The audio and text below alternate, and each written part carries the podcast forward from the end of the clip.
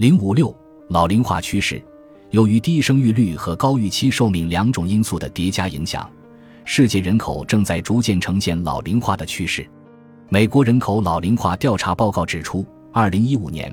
老年人口占世界总人口的百分之八点五，到二零三零年，预计这一数字将增长到百分之十二，到二零五零年，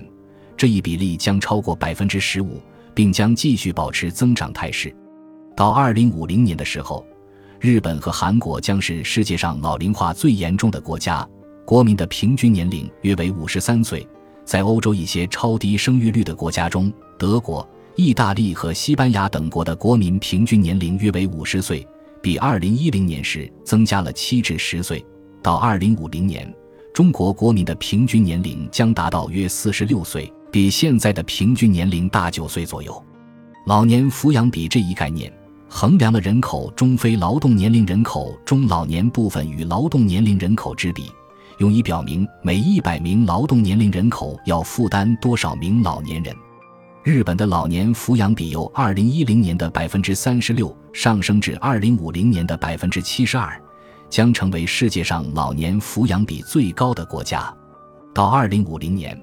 韩国的老年抚养比将会达到百分之六十六。是其2010年该项数值的四倍多。德国、意大利和西班牙三国的老年抚养比也将超过百分之六十。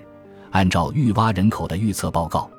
中国的老年抚养比在2050年将超过百分之五十，是当前中国这一数值的二点五倍。二。